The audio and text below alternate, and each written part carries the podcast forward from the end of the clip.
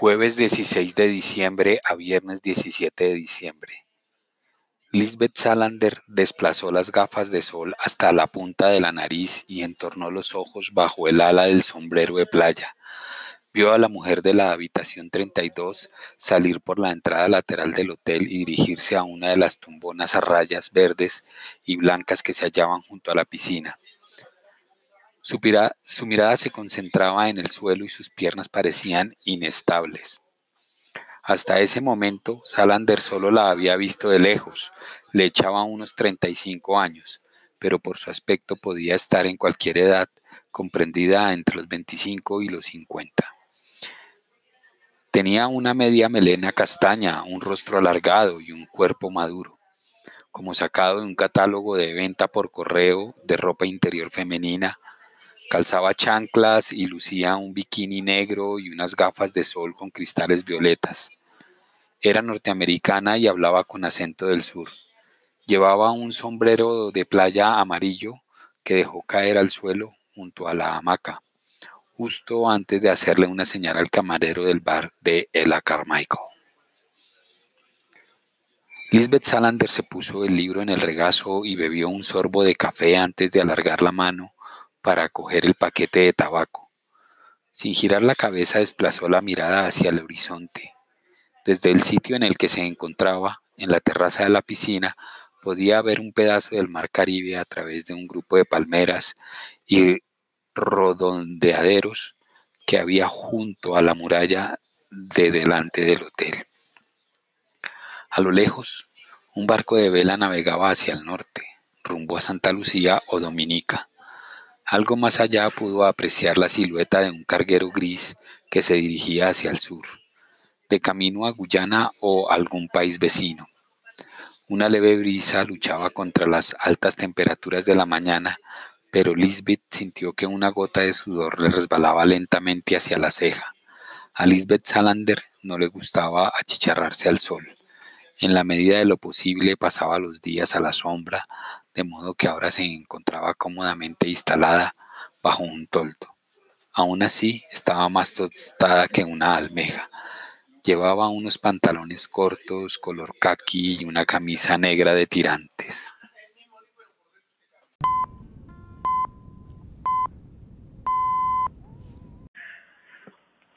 De esta manera inicia Lo que no te mata te hace más fuerte, es la continuación de la saga Millennium. Precisamente es, esta saga de Millennium es una serie de novelas criminales suecas que empezaron creadas por Steak Larsson y fueron escritas por él las tres primeras obras, que son Los hombres que no amaban a las mujeres, La chica que soñaba con una cerilla y un bidón de gasolina, y La reina en el palacio de las corrientes de aire. Este inicio del libro, Lo que no te mata te hace más fuerte, es eh, la parte en donde quedamos en La Reina en el Palacio de las Corrientes de Aire. Las siguientes obras fueron escritas por el periodista David Lagercraft, el cual fue contratado por la editorial North Dead Forlang para que continuara la saga que inicialmente estaba planeada para 10 novelas. Él eh, en este momento ya tiene publicadas dos más, esta que es Lo que no te mata te hace más fuerte y eh, El hombre que perseguía a su sombra. Eh, tengo entendido que estos, estas dos novelas también ya tienen planeada un proceso de llevarlas al cine. Mm, bueno, ahora sí eh, hablemos un poco acerca de esta novela que se llama Lo que no te mata te hace más fuerte, ya como es tradición en esta saga, los dos grandes protagonistas, eh, Lisbeth Salander y Michael Blomwich. Aquí nos vamos a adentrar en, en eh, un nuevo territorio, digámoslo así, de intrigas alrededor de el el tema de la privacidad y el manejo de la información por parte de las agencias de seguridad. En este caso, Lisbeth eh, hackea a la NSA y obtiene una serie de información que requiere ser desencriptada. Por su parte, en, eh, Suecia, eh, Mikael Blombis, en su revista Millennium, recibe la llamada de una persona que él no esperaba, de la cual no esperaba recibir esa llamada, y es Frank Balker. Él es un un informático muy conocido que viene desarrollando toda una nueva tecnología de inteligencia artificial que puede cambiar nuestra relación con las máquinas, los computadores. Él tiene un niño que es autista, un niño de 11 años. Em, Frank es, eh, antes de hablar con Michael Blombis, es asesinado. Su hijo ve cómo lo asesinan y eh, allí empieza todo este gran recorrido alrededor de eh, esta trama y esta temática. Con el pasar de las de la lectura y de las páginas nos vamos a encontrar que Lisbeth ya conocía a Frank porque eh, previamente él la había contratado para indagar quién lo había traicionado en el desarrollo de la inteligencia artificial y mm, se la había vendido a sus competidores.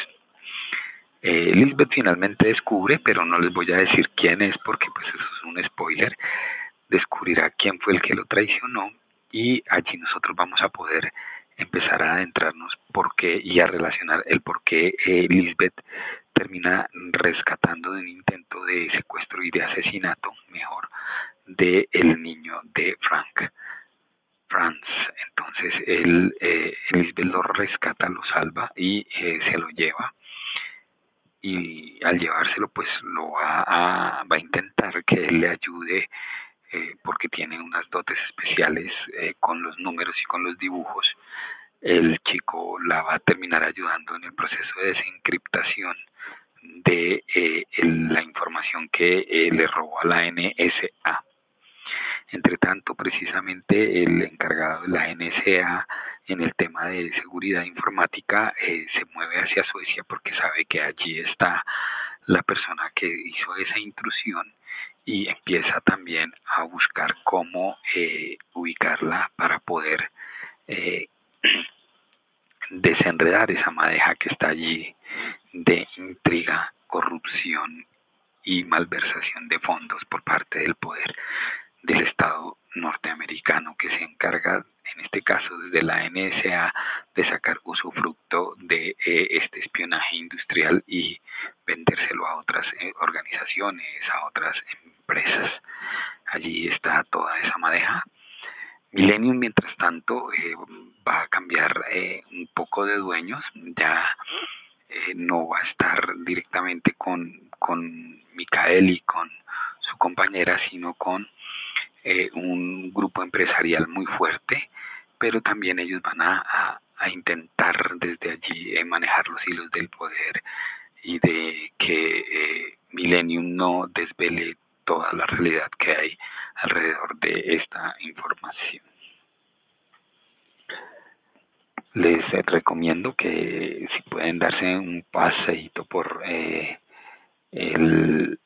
mi perfil en Twitter, arroba ciudadano cero, yo les puedo compartir vía mensaje directo este libro en digital para que le echen una miradita. Entonces, eh, por allí me pueden contactar y podemos conversar. Es clave resaltar que en la trama de esta novela también se encuentra la historia de Lisbeth Salander y específicamente su relación con su hermana Camila, quien vuelve desde Rusia buscando venganza. Aquí vamos a empezar a ver cómo es que eh, estas dos hermanas eh, gemelas se odian. Una porque estuvo del lado de su padre, Salachenko, y, y la otra, Lisbeth, que estaba del lado de su madre, Agneta. Precisamente Agneta tiene eh, este, el apellido Salander y ese es el que va a asumir Lisbeth, ¿no? Mientras que Camila va a asumir eh, otros roles, va a personificar eh, este nuevo personaje del mal y nos va a hablar acerca de cómo hay